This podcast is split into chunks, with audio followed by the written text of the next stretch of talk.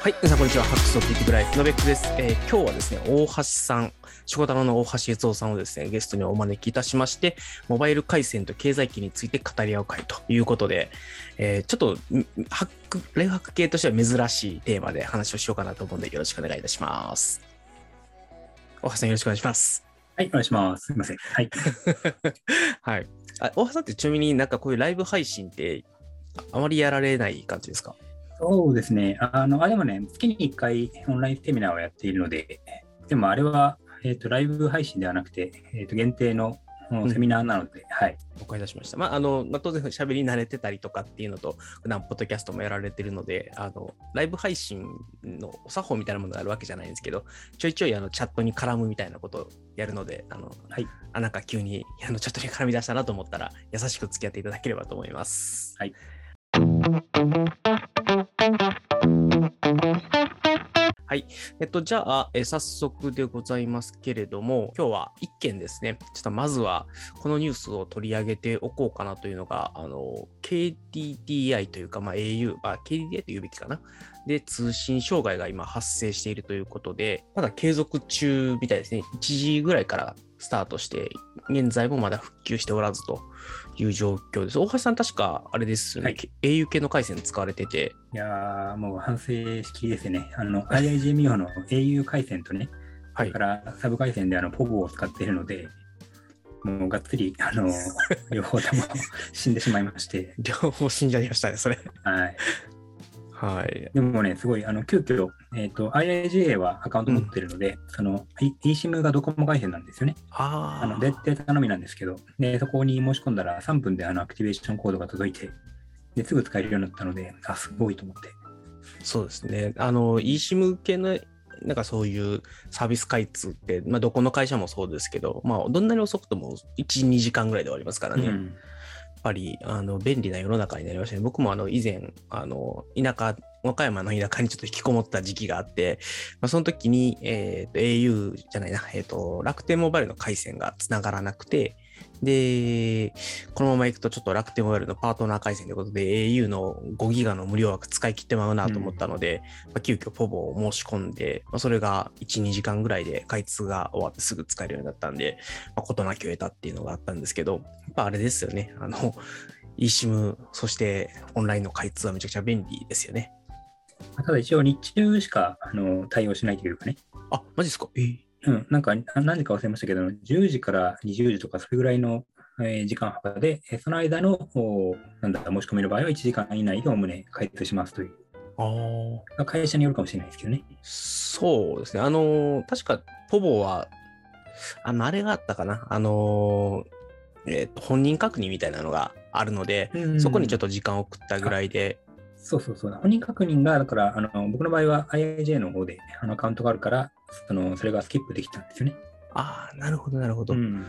そういうのもあるんですね。あのー、E- EKYC っていう、あの、あはいはい。はいあの免許証を斜めにするやつね。そうそうそうあれに対応してると、あの人手を介さず、ああの確かにはい、承認するので、多分24時間やれるんですけど、あの EKYC やってない会社は多分、あの人が全部チェックするので、その分時間かかっちゃうっていうのはあるし、多分時間の制約も出ちゃうのかなと思います。EKYC ってあれ、人が見てないんですか、あのーえっ、と、多分、本当に全く土新規というか、一切そういう余震的な情報がない人は無理かもしれないですけど、あの、過去にどっかで開通した実績があるとか、なんか、た確かその、本人の確認が取れて、かつその人は大丈夫という確証が取れてれば、あの、そのまま通すっていう仕組みだったはずなので、はい。あただ、そうですね。まあ余震情報がないと、多分、うん人がチェックするプロセスが普通は入るかなと思います。まあ、あの、便利な世の中になってきたなっていうのは、そういうところでも感じるかなと思いますのと、まあ、起きてるちょっと au の障害もちょっとニュースを斜め読みしてみると、ボルテっていうあの音声通話の回線、あの LTE と呼ばれる今の 4G のネットワーク上で音声通話をするためのあの交換機と呼ばれる装置が、なんかどうも複装したって書いてあったんですけど、ちょっとそこが複装しても普通データ通信に影響がないはずなのになんでやろうなっていうのはちょっとニュースの それを見ててもちょっとわからなかったんですけど、基本的にはあの音声通話をするためのノードに大量の人がこうアクセスをしてしまって、このまま行くとノードが死んでしまう、ノード交換機が死んでしまうので、まあ、そうならないように規制っていうのをかけて、あの、機械を守りに行くんですけど、まあ、今起きてる状態では、そこに大量に人が来て、で、規制をかけて、繋がりにくくなって、でさらに繋がりにくくなったからみんながアタックをするかのように、まだ繋がない。ドス攻撃してるんだね そうそうそう。っていう状況になって、もう泥沼化してるっていう感じなんで、まあ、あの、このまま多分深夜になると落ち着いてくるので、うんあの、それでまた立て直してくれるんじゃないかなと思うんですけど、多分今日もうだいぶニュースになって、あの、非常にあの消費者の皆さんがあのお店にも殺到したりとかっていう状態らしかったので、まあ、それもあってあのあああいう状態になっちゃうと復旧がむちゃくちゃ難しくなるっていうのがあのこういうテレコムあるあるなんですよね。いや、でもね、ちょっと前にドコモが同じことやったじゃないですか。はいだから、なんか共有というかね、学習というか、まあ学習というとちょっとあれですけど、うん、なんかちょっとこう残念というかね。うんまあそうです。ちょっとあのなぜ服装が起きたかっていうのはで出てくるかは分からないですけど、こんだけの大規模障害になったらあの間違いなく総務省報告っていうのをやらないといけないので、あのそれであの後で解析してみようかなと思うんですけど、なるほど、なるほど。うん、ドコモの前回のやつもそうですし、まあ、ソフトバンクも以前あの MME と呼ばれる日本全国を見てるあのパケット交換機を落としたことがあってうん。やっぱりあのレベルで障害を起こしてしまうともう一発で総務省にと重大事故報告っていうのを上げないといけないっていうのがあってですね。おそらくあの、まあ、一応そのボルテと呼ばれるまあ、音声通話のための交換機で問題があるとは言ってるものの、何かきっかけがあるはずなんですね。なんか、例えばイベントがあって、そのイベントに、なんですかね、チケットを取りたいから大量の人がアクセスするじゃないですけど、なんかそういう何かで繋がりにくくなって、だんだん溜まっていって、で、繋がらねえ、繋がらねえでドス攻撃になってみたいな、まあ、そういうな中の原因があるはずなんですけど、普通はそうならないように設計されてるので、あのしかもあの au ドコモといえばやっぱり回線品質に非常に自信を持ってる会社なので、まあ、そういうところで今回のような事故が起きたっていうのは、たまあ、前回のドコモとは、あれはあの確かなんか設定を変更して、で、その設定変更をあの適用させる瞬間にあの溜まってたあの待ってた人たちがドンってアクセスして落ちたっていう障害だったと思うので、まあ、それと同じような事象なのか、そうではなくて、何らかの外的な要因、要するにさ作業とか工事起因で起きる障害の場合と、そうではなくて、なんかユーザーの使い方が思ってもない形やったから落ちたっていう場合があるので、まあ、今回どっちなんだろうなっていうのはちょっと非常に興味を持っているところです。はい。じゃあ、後ほどはい。詳しいレポートが上がると。そうですね。そしたらちょっ佐々木さんのら、はい。僕が、はい、あの皆さんに解説しますっていうか、あの楽しみにしてます。そう、あの普段あんまりこんな話ですけど、僕そっちの人間なんで、うんはい、結構そういうので、なんでネットワークでこういう障害が起きたかっていうのは、結構、はい、多分人に解説できるレベルには理解をしている人間でございます。はい。っていうことで、えっと、普段あまりしないお仕事の話でしたっていうのと、まあ、あの一刻も早く、僕僕どっちかというと業界側の人間なんで、一刻も早くこれが収束して、あの、KDDI の人たちが早く寝れるといいなと思いうん、ます。そうですよね。今日地獄でしょうね、今日現場は。あの、業界の人間からすると、ちょっとこう、なんですか、いわゆる玉ヒュンという、あの、ヒーってなる、うん非常に怖いじじじ状況ですね、今。多分年に一度あるかないかですね。うんな去年はどこも今年は au みたいな感じで、まあここの規模の障害はね、普通はあの起きないですね。はい。なんで、これはぜひ、あの、原因を僕も知りたいなと思います。ということで、じゃあ、今日の本題いきましょう。えっと、今日はですね、えっと、お互いの通信環境をちょっと話しつつ、なんでそれにしたの？っていう話だったりとか、まあ、ちょっと今、他の、あの、我々が使ってない回線の事業者も含めて、まあ、どういうところが良さげみたいなところがあれば、その話ができればなというのと、まあ、これを聞いてる人たちに、あの、どういう形で回線選びするといいのかみたいなところを、まあ、少し、これを聞いた人がですね、ちょっとこう、お得に回線を選べるような何か情報が提供できればなと思いますので、じゃあまずちょっと大橋さんの方から多分 IIJMI を周りの話をしていただけると、はい、私もそれにかぶせていきたいと思いますので。はいえー、とじゃあ、僕の方から、えーはい現在の通信環境ですね。でまずモバ、モバイルの方はですね、今 i- iPhone13 mini ですね、えーを使っていて、で、メインの物理 SIM カードに IIGM 用の au 回線ですね。で、えーこれと、えーサブ、サブというか、あの、eSIM に、えっ、と、ポボ2.0を入れてうんいるんですよね。で、えっ、と、実はもう一個ですね、あの、事業、事業用というか、これあの、使ってる銀行、ネット銀行はですね、あの、個人口座と法人口座でそれぞれですね、SMS 認証しなきゃいけない理由で、端末を分けなきゃいけないんですよね。なので、そのサブ端末にまたポボ2.0を別番号で入れてるという運用になってますね。で、ん IIJMIO はですね、あの、IIJMIO 光というう固定回線をセットにすると、月額660円、えーモバイルからじゃなくて、あの固定から引かれるので、まあ、これが極めて大きいので、まあ、これで IIJmio に固めていると。あ、あ大丈夫かな。はい、あ今ちょっとあの一瞬ですね、ああ画面共有。うん。の画面共有で、一応ですね、あの Scrapbox の方に今日のショーノートを作ってあるので、ここに常時書き込んでいったりもするんですけど、あの副教材として皆さんこれを見ていただければなということで、すみません、あの話途中で止めちゃったんで、どうぞはい。続きお願いします。はい。はい。うん。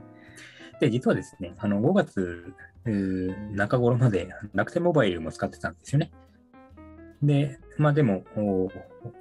まあ、えー例の、おえー発表があったことをきっかけにしてですね、えーあじゃあ、じゃあ、あの MLP しようかということで、えー、IAGMIO に、えー移して、もともと IAGMIO を使ってたんですけど、うん。えーなので、えっ、と、なんつったらいいかな、あ2つ番号が、ね、入っていたのを、ね、1個を、うん。ポボに移して、うんで、えーこの楽天モバイルを IIG に、えー移したという、こうなんか、ピストン式に、えー MLP したという経緯がありますね。なるほどです。うんえっと、あれ？うんと、ポボ、楽天モバイルの MNP がポボ？そうです。あ、違うえっ、とね、楽天モバイルが IIG ミオで、で、はいはいはい IIG ミオの別の IIG ミオが、えーポボっていうふうに。ああ、なるほど、なるほど。そういうことか。うんだから、今までは電話回線として使った楽天モバイルの番号を IIG ミオにしたわけですね。なるほど、なるほど。うん、そうするとね、電話を、あの楽天電話を使ってるんですけどね、うんうんうん。あの重量制のやつ。あじゃあ今の音声通話は IIJMIO でやっはい。ていて、音えっと、au 回線の方のね。IIJMIO でやってるってことですね。うんなるほど、なるほど。で、えっと、今、あなんかアプリの名前がな何電話でしたっけ？あ、えっと、楽天電話っていうのが、あの楽天、同じか楽天のやつななんるほですけど、ど。はい。なんか、あの、別途ね、あの、要するに基本料金とかかからなくて、その、使った分だけ、要するに、あの、あれ、プレフィックスをつけてかける番号ですね。あー0037とかっていうのを、まあ、それはあの楽天電話ってアプリを使って、ね、かけると、そのそのまま勝手にプレフィックスがついて電話ができると。まあ、その場合は、えー IIGMU じゃなくて楽天電話の、まあ、えっ、と、正確には、あの、なんだっけ、うんうんえっ、と、名前どうせしちゃったな。うんと、楽天ではなくて、えーなんとかっていう会社が、の請求になるんですけど、多分昔フュージョンあ、っていうフュージョンです。そう。はい。あ、うんはいはい。ね、なんかサービス名が楽天電話に、あの、うんフュージョンが楽天に買収されて、あ、そうです。はい、あの、楽天コミュニケーションという会社のサービスとしてフュージョンが続けてるのが、はい、楽天電話ですね。はい。そうです。なるほど。いや、一 緒あの、IIJ とか、そのポボやったから、あれ au 系のなんかアプリなのかなと思って、ちょっと楽天電話って聞いた瞬間に、ちちょょっと一瞬紐づかなかっただけですよね。なるほど 混乱しました。はい。楽天電話の電話はひらがなですね。なるほど。楽天モバイルを使ってるので、うんあの基本リンクでしか書けないんですよね。だあ、そうですよね。うん。はい、楽天電話を使うモチベーションが今までなかったんで、あの昔結構あれでした固定電話で、まあ、フュージョンもそうですけど、プリフィックスに何かをつけると通信料が、遠距離が安くなるみたいなのがよくありましたよね。まあ、あの多分以前、えー、翔太のキャストの方でもお話しされてたと思うんですけど、やっぱりあれですよね。えっと、IIGME を使われてる、メインで使われてる理由としては、IIG 光とのセットでそうですね。はい。安いといううん。で660円割引やったら850円がほぼただやんみたいな。そうなんです。そうなんです。はい、ちなみに、えっと、まあ、IIGMIO って一般的に言うと MVNO と呼ばれる、はいあのタイプなんで、あの au、厳密に言うと au の基地局を使ってるんですけど、あのまあ、いわゆるココアと呼ばれる、交換機と呼ばれる装置が IIJ のところにあって、で、国内のローミングっていう言い方をするのが多分一番いいんですけど、IIJ、au のまあ、無線機から入ってきて、えー IIJ の交換機に抜けていくみたいな多分構成のネットワークを使っているはずで、えっと、こういう MVNO の場合結構そのラストワンマイル交換機に至るところっていうのがちょっとですね、えっと、回線が細かったりすると多分12時とか5時とか、その辺が、あのー結構きつきつになったりするっていうのがよくあるんですけど、その辺はどうですかね？いや、ほとんど家にいるので、あんまり 関係ないというか、はい。うん。あ、だから、遅いんでしょうけどね、あのうん12時台は。うん。まあ、12時台普通あれですよね、家で働いてたら絶対家にいる時間ですもんね。そうなんです。はい。はい。あの、お昼ご飯をね、食べに出ない限りはうん。ってことですよね。なるほどです。あのーまあ、結構 IIJ とかは、あの、MVNO の中ではまともな部類のっていうと、あれなんですけど、やっぱり何十社とあるうちの中では、あの、信頼のおけるところなので、IIJ ミオは結構早い方なんじゃないかなという期待はあって、ちょっとそ、そこのも含めて、どうですかね、お昼っていうのを聞きたかったんですけど、使ってないですね。えーまあ、あの、僕、個人的には、その、いろんな会社がある中で、その IIJ を全体として、あの、追い込み感が薄いというかね、あ紳士的というか、他の会社ってなんかすぐ縛ってくるじゃないですあ、うんか。うんうん。うん、それがすごくね、窮屈で、その、契約したら2年間解約できないっていうのは非常に厳しいところがあるので、で、IIJ ミオは、あの、特に固定回線なのに、まあ、固定回線なのにっていうのはおかしいけど、あの、えーいつやめてもいい感じなんですよね。違約金がない。あの、光の方がってことですかね。うん。うんうんうんうん。で、他のところだと平気で3年縛りとかしてくるので、そうですね。そう。うん。で、少なくともこう違約金みたいなものが、まあ、ちゃんと調べてないけど、確かないということで僕は選んだ記憶があるので、うん、だからなんか非常にこの、なんつうのかな、あの、品質で勝負してるというかね、まっとうな感じがするので、まあ、そこも含めて、まあ、多分12社は遅いんでしょうけど、あの、回線速度がね。でも、はいその時間帯は大体家で、えー仕事してて、まあ、出かけるとしても2時以降とかね、夕方とかなので、まあ、そんなに、あの、ダメージはないというか。なるほど。まあ、 IIJ ってあれですよね。あのまあ、光の方の話でいくと、あの、日本で、まあ、最も古い方のプロバイダーなので、うん、あの、というよりは、あの、ただのプロバイダーじゃなくて、あの、いわゆるバックボーンの回線を提供している会社なんですよね。なので、ですねドコモとか、あの、au とかそういうところが IIJ につながせてもらって、いろんなうんうん日本のインターネットのところに行って、インターネットエクスチェンジと呼ばれるような、うんあの、ものを提供している会社なので、まあ、実は多分、あの、うん日本で言うと、まあ、何個かあるんですけど、そういう会社。あの、IIJ は一番通固定の回線に関して言うと、まあ、下手をするとそういう大手の通信キャリアよりも、あの、強力なバックボーンを持ってるっていうところが、はい、あるので、あの、まあ、間違いなく光の回線でいけば、クオリティは一番高い部類だし、多分そんなせこせこしなくても、クオリティで負ける気がしねえっていうのが、多分、IIJ のあれなんでしょうし、まあ、あとは、それと同様で、なのでトラフィックの計算とか、あの、待機設計とかっていうのがちゃんとできる会社なので、そういう意味でも多分 MVNO は結構信頼が起きるんじゃないのかなという。要するに MVNO ってなんで遅くなるかっていうと、あの、例えばドコモの回線使ってますっていうと、ドコモのネットワークから IIA のネットワークに抜けるところの回線容量っていうのが、あの、まあ、大きい、容量が大きければ大きいほどいっぱいお金を払わないといけないので、うんできるだけそこをちっちゃくしたいんですよね。で、ユーザーが100万人いるから、あの、割ると、まあ、どんなに混んでも 300kbps くらい出るやろ、みたいな、まあそんな感じで、じゃあ、どこをミニマムラインにしますかみたいな感じで設計をしたりするんですけど、あの、まあ、IIJ は多分その辺が、あの、いや、インターネットなんですか、日本のインターネットを背負う会社として、そんなせこせこした設計はしないんじゃないかっていうところで、はい。まあ、期待値は持って、多分昼間もそんなに遅くはならないだろうという、はい。勝手な思い込みがあります。使ってないんで知りませんけどっていう。はい。ちなみに、で、えっと、なんでポボを買ったんです？買った。えっと、申し込んだんですか？なんか IIJ だけでいいんじゃないかっていう気もちょっとしたんですけど。ああ、それはまあ一応、あのリスク回避なんだ なんですけど、でもはいよく考えてなかったので、その両方 au やんかっていうことで、今回、うっかり、あの、完成にはまってしまいましたね。なるほど。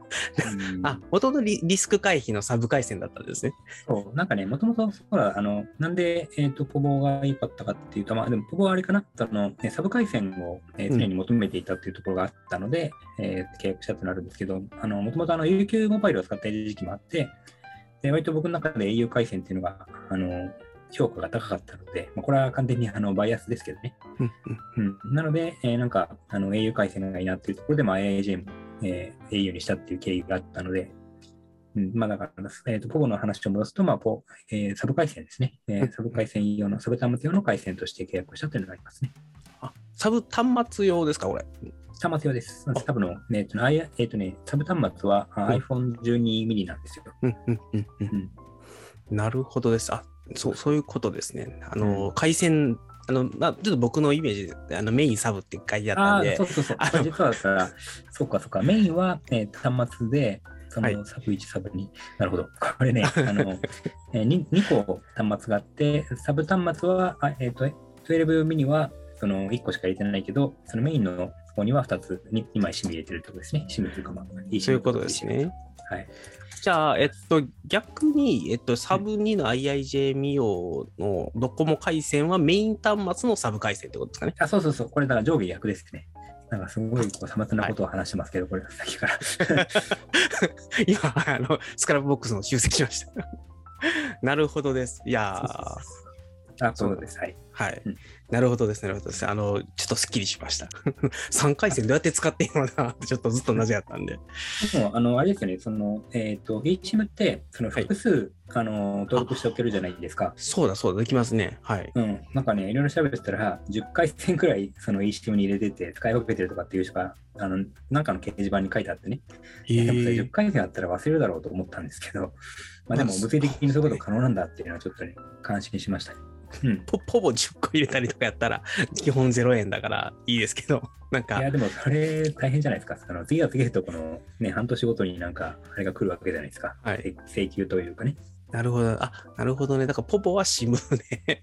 えっと、うん IIJ ミオは今回緊急で eSIM でってことですね。なるほど。そうですね。で、あ、そうだ。で、メイン端末のサブ回線の eSIM として、えーもう一個ポボが入っているので、だから契約回線としては IHM ミオと、それからポボ2回線と、それからあとは、えー、IHM ミオの eSIM か。ですね。なるほどです。で、これちなみに、えっと、あなので、2回線 IIJMU で au とドコモの回線をそれぞれ開通してて、なので、容量としては別々でカウントされるんですね。えっとね、オに関しては、えー、名義が同じだと、その、容量シェアできるので、できるんですね。au とドコモで回線違ってても。それ今日ね、あの、はいい、ろいろやってみて、あの調べてたら分かったんですけど、その au とドコモと別回別タイプであっても、その同じ名義でね、はいえー契約してぶら下がっているものは、あの容量シェアできますということで、今ね、4ギガ分使えるんですよね。おおすごい。うんなんかそ、それはすごいですね。すすねそこは分かれちゃうので、うん。やっぱり IIJ っていい会社ですね。その 姿勢が。そうでしょはい。うん。そうなんか僕らすごい IIJ ファンみたいな感じになっちゃってますけど、えーはい。いや、これはすごい信頼のおけうるんサービス設計ですね。主に、その IAJ さんは au とドコモからあの回線を借りてるわけじゃないですか。うん。だから別のものを借りてるのに、融通、シェアであの融通しちゃってるっていうのは非常にこの、まあそれはね、当然余剰があるからできるんでしょうけど、まあユーザーからしたらね、そのシェアできた方が嬉しいからいいですよね。そうですね。なんか、あの、うん au の回線ばっかり積みましたけど、ドコモの回線積みますよりも、まあ、2つで別々で契約をい両方持っておいて、容量としては1個ってなってたら、まあ、リスクヘッジとしては非常に。はい。うんいい今日も、だから au 回線が落ちてるから、eSIM 入れてドコモ回線じゃないですか。はい。そしたら、その死んでいる au 回線には結構先月からのあのえ繰り越しが残っているので、うんうんそれもその eSIM のドコモ回線で使えたんですよね、今日。はい。使えたというか、まあ、あの、えっ、と、自分のか、えー容量として使えたので、まあ、非常に良心的な感じだなと思いましたね。なるほどです。これ、これすごいハックじゃないですか。なんか、まあ、まあ、ちょっと他ちゃんと調べてないんで、わかんない。ですけど、au 回線でドコモ回線で通信容量が、通信容量でいいね、通信容量が。はい。みなんかガス合算できるってことですね。うんすごい、合算でかシェアできるってすごい。もともとだから、あの、えっ、と、タブレットとスマホ両方持ってる人が、その同じ、え2回線、2枚 SIM を契約するけど、まあ、容量はシェアできるっていうのと同じですよね。はい。これちょっと、ちなみに僕まだちゃんと値段表見てないので、アホな質問かもしれないんですけど、うんドコモ回線2ギガ440円って書いてあって、メイン回線の方は850円2ギあガじゃないですか？は、はい、はい、これはね、あの、えー850円の方は音声 SIM なんですよ。なるほど、データ SIM をじゃあ急遽。そうです、そうです。なるほこれ今、音声通話はまだできない状態ですね。ど。なるほど。ちょっとせっかくなんで、じゃあ、えっ、と、YouTube 見てくださってる方用に IIJ の価格表を出すと、こんな感じってことですね。今、あれですか、えっ、と、月額300円割引っていうのをやっていあて、そうなんですね。今は、はい。はい。今入ると月額140円とかになります。安っ。もう駄菓子かっていう。いや、本当そうですね。これはなんか、ちょっと6ヶ月だけ入っとこうかなって思うぐらい安いですね。へだってえ。昔10倍したじゃないですか、普通。その、あこういそうですねう通信回線ってね。い1ギガ980円ぐらいが昔の MVA のうんうんうんうん標準で、で、今2ギガ980円ぐらいですね。だから、だいたい3、2ギガか3ギガで980円ぐらいが、あの、今の MVA のラインになってるので、まあ、そこれと見ても2ギガでもともとデータだけとはいえ440円も、これもかなり安いですね。あの、うん多分 OCN とか、もうちょっと高い、580円ぐらいするんで、そうですね。なんか、やばいな、IIJ がどんどん、いらんすけど、IIJ に入りたくなってきました。あのただね、この IHK の eSIM はあの、はい SMS が使えないっていう難点がありますね。えっと、音声も使えない。うん。なた純粋にもだからタブレットで使いますっていう用途でしょうね。ああ、なるほど、なるほど。ちょっと SMS 使えないと結構いろんな場面で困りますよね。そうなん認証でよく使われるんで、うんあ Amazon とかも使ってきますもんね、平然あと。そうなので、あだからそこでポボなんですよね。なるほど。うんそこはポポなわけですね。っていうことは、サブ端末、SMS が必要な場合だけサブ端末使うってことですか？あでも結局その SMS もそのい iPhone だったら同じ、あの Apple ID でログインしてたら受け取れますよね、SMS。受け取れますけど、あ、ねああ、そういうことか。だから、Apple のメッセージの方に入れてしまえばうん、全端末で共有されるから、それもハックですね。すごいな。おたただ、ただ、あのね、はい銀行によっては URL をコピペしないでくださいみたいな注意書きが入っててね。はい。だから別にこう別端末で受け取った SMS の情報を使わないでくださいみたいなこういう注意書きが入ったメッセージが届いたりするので、はいまあそれがどこまで有効なのかっていうのは分かんないんですけど、うん、例えばだからあの銀行にログインした後に、例えば振り込みをした時に SMS 認証が入るわけですよ。そうした時に、そのちゃんとサブ端末の方で、えー届いた端末の URL を、あた届いたメッセージの URL をうんその端末でクリックしないと、えーなんかチェックがかかるのかなという気はしていなくもない。そんなことできるのかな？あー無理だと思います。うん。はい。そ相当、いや、うーん、すっげえ頑張ったらできなくはないんですけど、要は、やろうとすると、手段って IP アドレスで引っ掛けるかぐらいしかないんですよ。その SMS で URL で送っちゃってる時点で。でもなんか、その、なんだろうな、えー端末、あ、でもアプリと通信してる可能性があったら、その、うん。なんていうのかな、えー端末の ID かなんかが、あの、でこうチェックされるのかなって気がしていて、あのーそうですね。ででまあ、基本的にそういうのをやろうとすると、2つしかやり方がなくて、1つは電話番号というか、その端末の中にあのイムジと呼ばれる端末固有 ID が振られているので、そのイムジで引っ掛ける場合もあるんですけど、それはと多分アプリを使って引き抜かない限りできないですと。うん SMS とかに変えちゃうと、そのアプリ専用じゃなくなっちゃうんで、多分できないんですね。で、もう一個 IP アドレスで、えっと、この人は au ユーザーのはずだから、au に割り当てられてる IP アドレスから来てるかどうかっていうのをチェックするっていうのはできるんですけど、でも端末変えられてもわからないというか、でもそれをやっちゃうと、あの SMS を受け取った端末がたまたま他の Wi-Fi 掴んでて、そこからアクセスした場合とかにも蹴られちゃうんで、昔で言うと、例えばドコモの、例えばそのユーザーポータルとかにアクセスするときにドコモ回線じゃなきゃ入れないみたいな、うんうん。まあ、そういうことはだ、なのでや、やれんことはないんですけど、ユーザビリティから考えて、今、あの、いろんなところからアクセスされる可能性があるのに、その端末からしかアクセスしないっていうのは、まあ、頑張っていろんなことをやればやれんことはないんですけど、ユーザビリティが悪すぎて、多分うんクレームになると思うてか、あの、うんあの、いろんなリテラシーの人がいるんで、問い合わせに対応するコストが高くなりすぎて、現実的ではないっていうのがあると思います。っていうので、すみません、ちょっと、ついついこういう話が出ると、僕もあの、すいません。細かいところちょっとほじりたくなっちゃう 悪い癖はい。なかなかね、やる機会がないんですね。こういう細かい話は。うん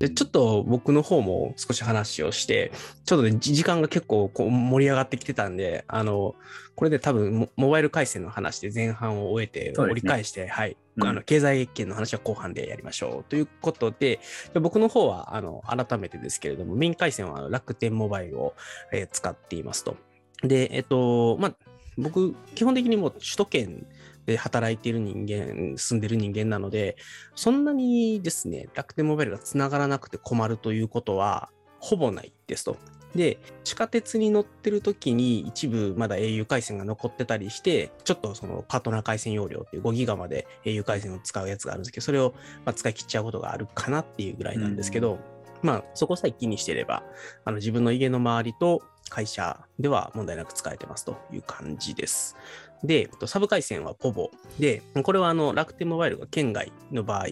に、えっと、330円の1日使い放題トッピングで、まあ僕ちょっとキャンプとか行ったりするので、もう山奥に行くときは、も うあかんやろと思って、実際行ってみて、あ、やっぱり楽天モバイル入らへんよな、んかまあ、あの、パートナー回線掴んでるよなっていうのを確認したら、ポポに切り替えるってことをやってる感じですね。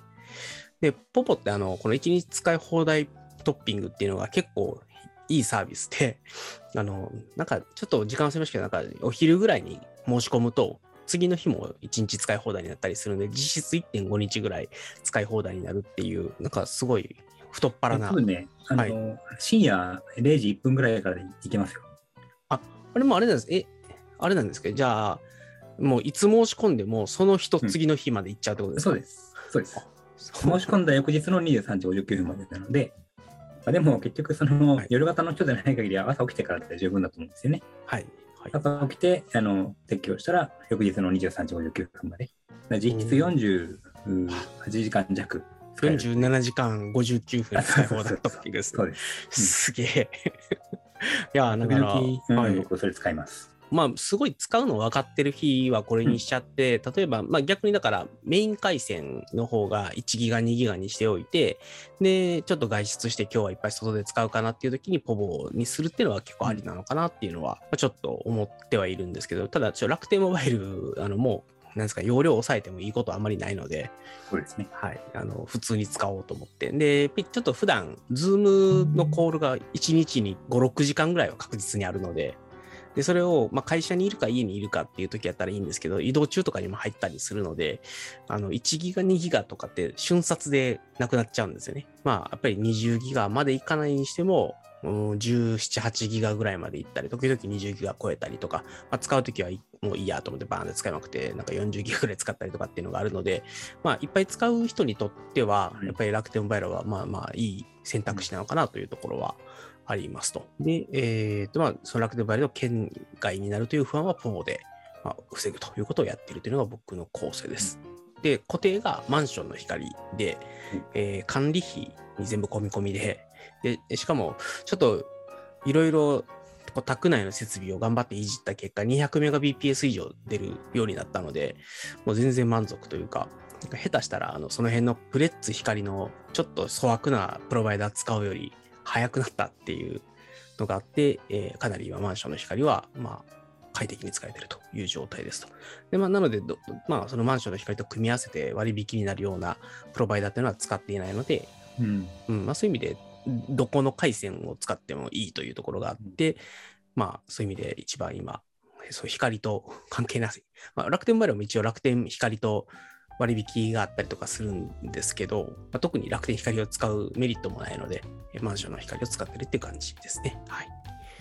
っていうのが僕の構成で、まあ、なんか、大橋さんに比べるとだいぶシンプルなというか、うん。一応補足だけ入れとくと、楽天モバイルの方でメインでテザリングを使ったりするので、えっと、なんていうんですかね、サブ端末用のとか、一応 iPad mini 持ち歩いてるんですけども、わざと Wi-Fi にしてしまって、まあ、常に回線共有でメイン回線楽天モバイルを使うっていう形で僕は使ってるって感じですね。はい。うんなるほど。あの、楽天モバイルね、あの、まあ、僕も使ってた時期があるのでわかるんですけど、そのお店の中に入ると、スーパーの中とか歩いてるとね、急にこの、繋がんなくなることがよくあって、まあ、それは時とともに改善していくと思うんですけどね、やっぱりね、そういうイメージがどうもあるので、なんかスーパーに入る前にこの IIJ に切り替えるみたいな、そういう、このしきったりを身につけてしまいましたね。はい。あの僕も最寄りのスーパーで入らないんで、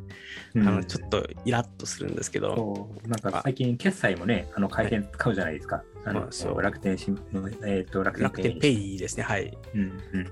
だから楽天ペイガンガン使ってるんで、本当勘弁してほしいと思います。ただ、あの、僕がその県外になる最寄りのスーパーは、うんイオン系なんで、楽天ペイ使えないんですよ。なるほど。はい。うまい、うまい具合に。そうそう。あの、イトーヨーカドーとかだったらちょっと積むんですけど、うん。あのでも全できる限り決済は楽天ペイに寄せたいんですね。あの、一番ポイントの還元率が高いんで、楽天のそうですね。中で。やりたいにもかかわらず、楽天回線で楽天ペイが使えないと、やっぱさすがに僕でもチってなりますよね。うんはい。で、まあ、ポポを普段はだから、あの、1ギガもその契約してないので、その瞬間だけポポに切り替えるっていうのもできないんですよね。うん、そうですね。はい。なんでちょっとそこは残念。ただ、あの、吉村君はそこの僕の最寄りのスーパーは、ポポも入らないんですよ。おーポポもっていうか、多分 au が入らないってことですからね。えーそんな、そんなとこある？うんだからなんかすごいデッドゾーンって感じですよね。うんそう、だからポポに切り替えても意味ないしなと思って、うんうんまあだから僕もあのサブ回線選択にちょっともしかしたら失敗してるのかなっていう。やっぱあのいろんな回線をミックスするっていうのは大事ですよね。はい。そうですね。あであとはね、固定回線に関して、その僕ははい IHM 光で、まマンションなんですよね。はい。でマンションって大抵あの、えー VDSL というね、うん建物までは光回線が来てるんだけど、そこから部屋までがね100メガの回線になってたりすると、結局100メガしか出ないわけですよ。はい。だどう頑張っても90とかしかいかないと。はい。で、その時にあの光配線っていう、なんでしたっけ、あの通信品目か、回線品目うん。工事、変更工事っていうのがあって、で、それに申し込んだらなんか、え通常有料らしいんですけど、なんか無料で NTT の人がやってくれて、うんで、今、光配線になってから1ギガなんですよね。あい家っていうか、その宅内までってことですよね。うんおお、すごい、すごいですね。うんまあでも、結局実質、あの、200、まあ、最大400ぐらいがマックスですけど、まあ、でもうん、そこまで出るとね、あんま変わんないんですよね。200と400で変わるかっていうとね、相当なんか動画のアップロードとかしない限りは変わらないので、あれですよ、あの、ゲームが一番多分響くと思いますね。そうですよね。はい。うんまあ、ゲームを僕やらないので、あんまりこのあれですけど、まあでも、その、なんだろうな、えースピード上げたいと思ってる人は、なんかその、多分、プロバイダーか、えーうんうんまあ、とにかくそこにあの改定品目変更みたいなお願いをすると、やってくれるはずなので、あれですね、えっとマンションの管理組合か、そのまあうんオーナーが、えっと許している場合で、NTT なので、あのフレッツの回線のそのマンションとして、えっと、各か家庭までどうやって配線するかっていうのを、あの NTT と多分、まだ、えっと、一応そういう意味ではプロバイダー経由で頼むことになるんですけど、できるかどうかは NTT とあのマンションの管理組合が握れてるかどうかなんですよ。で、大体ダメなんですよ。うん、ダメなんですか？はい。あで、あっていうのは、あのやっぱり、えっと光の配線工事ってあの VDSL とはいえ、結局、ちゃんとその光の回線を引き込むルートがあるかっていうのが、あはい、そう、それは確認されましした。管がないとダメって言われました。た。はい。うんで、VDSL の場合って、あのもう完全にメタル、メタルっていうかね、うんえっと、いわゆる昔ながらの電話のあの導線なので、そういうパイプじゃなくて、もう完全に壁の裏をはわされて、みたいな感じで、えっ、とね、なんかう埋め込まれてるみたいな感じになってることが多くて、まあ、今だと2つパターンがあって、えっと、下のマンションのあの分電盤みたいな横のところに、その光の終端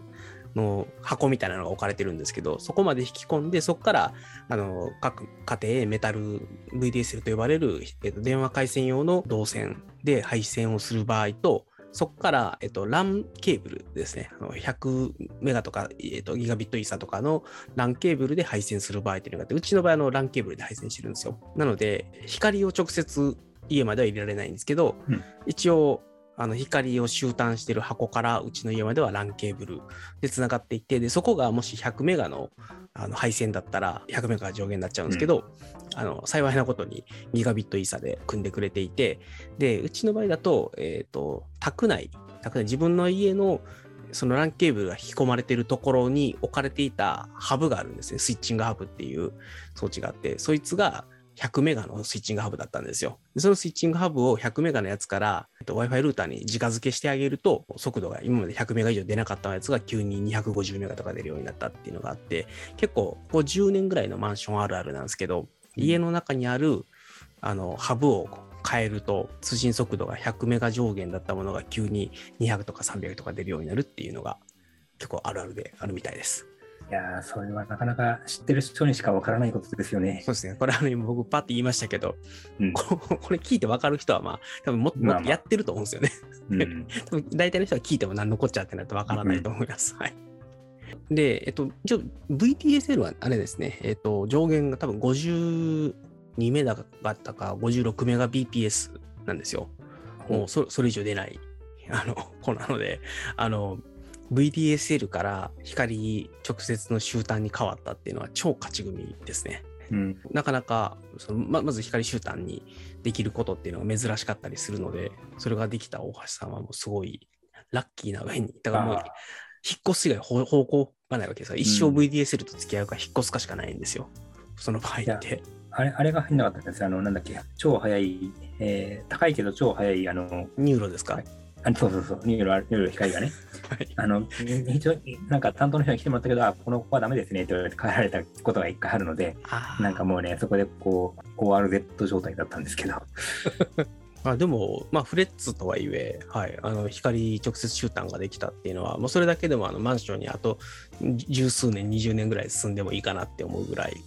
そうね。だいぶ違う。だいぶ古い、古いマンションなんで諦めてたんですけどね。まあ、でもあの諦めずに一回聞いてみるっていうのが大事なので、ね。うん。あのさっきみたいに NURO に断られても、あのフレッツならいけるっていう場合もあるので、うん、あのね。これもちょっとまたマニアックな話になっちゃうんですけど、ひ光の系統というのは何個かあって、フレッツ系、NTT の回線か、電力系の回線か、で、その NURO みたいに独自に自分たちで光回線引っ張ってるかっていうパターンがあるので、まあ、大抵あの、ほとんどのプロバイダーはフレッツなんですよ。で、えっと、電力系と、あとケーブルか。今、東電と JCOM ですよね。JCOM と東電は同じグループなので、まあ、大体東電の光に JCOM が乗っかってきたりとかっていうことをやるんですけど、その連合か、フレッツのように乗っかるプロバイダー連合か、 NURO みたいな独自の路線を突っ走るかの3系統なんで、まあ、どれか試してみたらどれかが引っかかる可能性があるっていうので、あの諦めずにいろいろ聞いてみるのがいいかなという気はします。はい。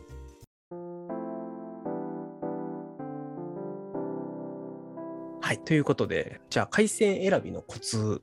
だけちょっと最後おはい話ししとこうかなと思うんですけど、まあ、大橋さんなんかあの、IIJ だとお安くみたいな話以外にもなんかありますかね？なんか。えー固定回線ですか？モバイル回線ですか？えっと、まあ、もし固定回線の選び方のコツもあれば、それも含めてでいいと思います。ああ、固定はもう単純にあの縛りがないかっていうことじゃないですか。もともとね、あの OCN の光を契約してたんですけど、まあそこは2年縛りで解約金が発生するというのと、まあ一番大手だからっていうのもあるんでしょうけど、非常にこの問い合わせとかもうん時間かかるし、いろいろとこの大企業っぽいところがあってね。うんで、一方 IAJ は割と近しいというか、うんあの OCN の光よりはその話が通りやすいという、まあこれはあくまでもイメージですけどね。はいそういうところかなという。多分ね、これはネットでいろいろ調べることになると思うんですけど、ネットで調べると何が出てくるかというと、アフィリエイト案件が結びついている業者が 上に出てくるわけですよ。そうすると、IIJ はほとんど出てこないのはなぜかというと、アフィリをやってないからなんですよね。全くやってないですか ?IIJ って。うんとね、僕見るところ、そうですね。あの、えっ、と、モバイルはやってるんだけど、えっ、と、光回線はアフィリエイト案件になってないので、うんなので、そのまあ独自にキャンペーンはしょっちゅうやってますけどね、その半年間半額になるとかそういうの。だけど、まあ、アフィリ案件としてやってないからみんな紹介してないから、えーイコールだから埋もれるという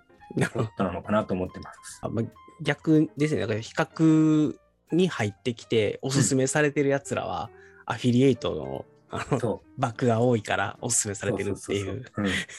なアフィリエイトあるあるなので、あのうんはい、それに騙されないように気をつけてくださいっていう。だから、まあ、そういう意味では、NURO なんかはあれですもんね。あの一応ちゃんと実績も高いけどうん。早いっていう実績はあったりするので、でフレッツは正直、どこもまあ似たり寄ったりだったりするので、あのここがいいとか、ここが早いとかっていうよりは、まあ、大原さんが言われてるように、あの縛り期間がないというか、だいたい割引を1年間割り引いた後に急に高くなって、でさらに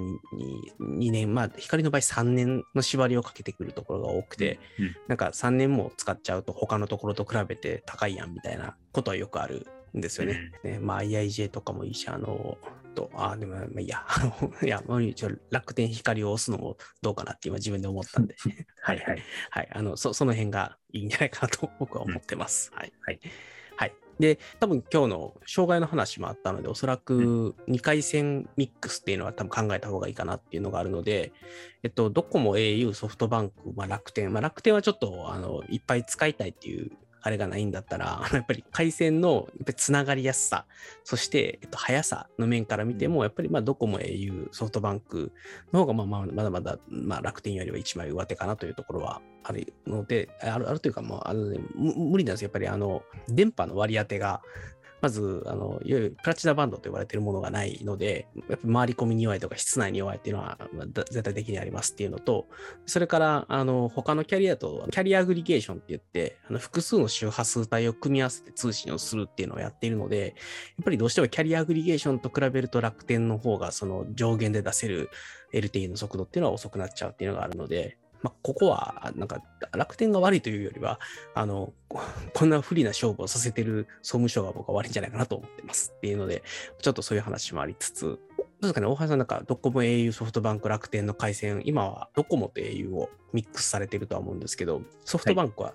選択肢に入らなかったっていうよりは EIJ だからですかね。それもありますけど、ソフトバンクは、あの、なんだろうな、ね、ソフトバンクしっかりも、えー、検討したことがあるんですけど、なんかあそこいろいろと ややこしいんですよね。えー、なんかね、あの、Y モバイルと組み合わせるとなんか、えー、安くなるとかっていうのがあるんですけど、そうするとね、なんかいろんなセットを一緒に申し込まなきゃいけないとかでね、なんか非常に分かりにくくてね、えー、なんでこんな分かりにくくするんだろうっていう、まあなんかアプリ案件でもあるからみんな頑張ってそれを説明してくれてるんだけど、まあね、あの、うん、で、あとは、まあ、当然縛りもあるし、やっぱりそういう囲い込み系のところがね、僕は苦手なので、あなんかもうこれ、契約するのを理解するだけでも大変だなと思って下げてますね。なるほど。まあ、だから大橋さんの場合は、やっぱり光との組み合わせっていうのが結構重要だから、そうですね。まあ、だドコモ光とか au 光とかでもいいんだけど、まあ、そもそもドコモと au の回線がモバイル高すぎるっていうのは、まあ、ちょっとありますよね。ねまあ、メインブランドなんで、品質は間違いなくいいんですけど、どうしてあんなに高いんだろうなっていうのはやっぱりありますよね。どんなに安く上げても6000円、7000円スタートなんですよ、リーチ回線が。まあ、アハモとポボが出てきたんで、まあ、一応言っちゃいいんだけど、アハモとポボは光との組み合わせの割引対象になってなかったりするんで、ちょっとその辺が微妙だなっていうところはあるので、まあ、そういう意味では、やっぱり IIJ みたいな、えっと、光回線プラス MVNO で回線もやってますみたいなところは、まあ、狙い目ですかね。ビッグローブなんかもそうかもしれないですね。そうですね。うん、多分僕はビッグローブはお勧めしたいですけど、あの、高いんで。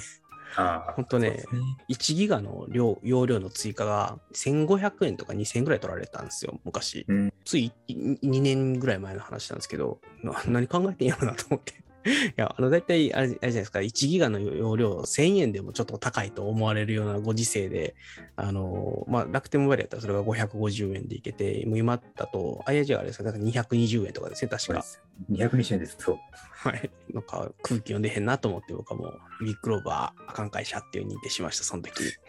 まあ、というところもありつつも、やっぱり今回みたいな障害が発生した時のために、ドコモ、au、ソフトバンク、楽天のどこかを1個ずつも、まあ1、個ずつはちょっと言い過ぎかもしれないですけど、2回戦ぐらいは持っといた方がいいよっていうので、まあ、大橋さんの場合は IIJ でドコモと au のそれぞれを持っていて、まあ、UQ の人だったら、例えば、ハモを持つか、LINE も持つかみたいな、まあ、あんまり良くないのか。そうそうすると、あれですもんね、そんなに安くはないプラン同士になっちゃうから、2回戦目はほぼ最強ですかね、今だと。そうですね。まあ、基本0円で持ってて、いざという時にお金をちょっとチャージすれば使えるっていうのが、うんうん、やっぱりそこは今、ポボだけですもんね、それができるのは。そうですね。それはもう本当に、真似ができないですよね、あれは。はい。っていうかも、もっとみんな真似すればいいのにって僕は思いましたけどね。あの、2回戦目需要が確実に取れると思うから、うん、まあ、あの、まあ、これもちょっとマニアックな話だったあれなんですけど、あの、あの料金プランを作ったっていうのは相当結構革新的で、あれ多分システムにめっちゃ手入れてるはずなんですよ。あの BSS ってシステムがあるんですけど、はい、よくあの KDDI の BSS 部隊はあれを作ったなと思ってね、すごいなと思いましたね。つまり複雑ということ？複雑。あの、要は、月々いくらとか、あの、1ギガいくらとかっていうので、あの、ああいう料金って単純にどっかでチャリンチャリンこうお金を計算してるわけじゃなくて、だだけじゃなくて、あの、どれぐらいちゃんと使ったかっていうのを、その交換機っていうやつの利用実績と照らして計算しないといけないので、うん、あの、結構、その BSS というか課金系のシステムと、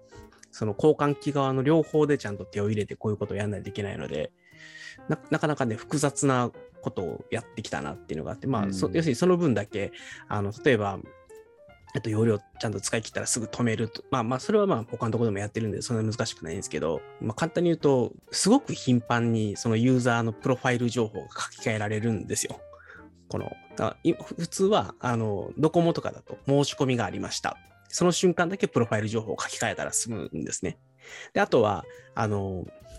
いっぱい使ったら止める。で、チャージされたから動かすっていうオペレーションしか発生しないんですけど、 povo みたいなやつをやろうとすると、結構もう日替わりで、じゃらじゃらこうユーザープロファイルが変わるんで、今までの課金のシステムで動かしてたものに比べると、相当変更更新の頻度が多いので、どういう障害が発生するかわからなくて、結構怖いっていう。はい、あの昔流入のところのバッチ処理じゃなくてリアルタイム処理になるということですね。そうですね。はい。あのまさにそれで、あのユーザープロファイルを書き換えて、で、昔だったから24時間後に制限がかかるとかっていうのがよくあったんですよ。あの、リアルタイムに取れないので。で、最近結構1ギガだったり1ギガ使い切った瞬間にパシッと通信制限がかかったりするんですけど、あれはだいぶリアルタイムにそういう制御、うん、ポリシーをちゃんとチェックして、ユーザープロファイルを書き換えて、あの使えなくするみたいなのがリアルタイムできるようになってきたんですけど、まあ、ドコモとか au とかにね、まあ、3000万とか5000万とかってユーザーがいたりすると、そんなものをこう リアルタイムにやるっていうのは結構あれなんですよね。それだけのためにですね、メインの通信じゃないところにめちゃくちゃ処理容量を取らないといけないっていう方がいいのかな。だからもし仮にこれでポボが、あの、ユーザー2000万とか3000万みたいな超大人気サービスになったりすると、ちょっとそうですね、システム的には血を吐きたくなるようなリアルタイムの プロファイル更新というか管理の仕組みを作らないといけないので、よく au はこれを決断したなっていう。まあ、だから逆に言うと、そんなにむちゃくちゃこれで大量のユーザーを取ることを想定せずにやったのかもしれないですね。っていうのを見て僕はちょっと、はい、驚きました。ポポの料金プランは。で、それ全然ちょっと関係ない話をしちゃったんですけれども、なので、まあ、今だとアハも UQ、ポボ、ワイモバイル、LINE もあたりがまあ格安ブランドなので、まあ、ここの中から1回戦、まあ、例えば UQ をサブで使うんだったら、まあ、どこかもう1個、他のところをメインで使う、あるいはまあ UQ をメインで使っておいて、まあ、どこかサブで、えー、ドコモ系とかソフトバンク系とかの1ギガ数百円ぐらいのところを持っておくと安心かなっていう感じって感じですかね。ということで、じゃあ、えっ、ー、と、すみません、時間だいぶ過ぎちゃったんですけれども、えー、ここで一旦、あの、今、ちょっとコメントも確認したけど、コメントも特にないので、えっ、ー、と、前半を終えて、えー、後半はあ経済圏の話をさせていただければなと思うので、一旦前半ここで聞きたいと思います。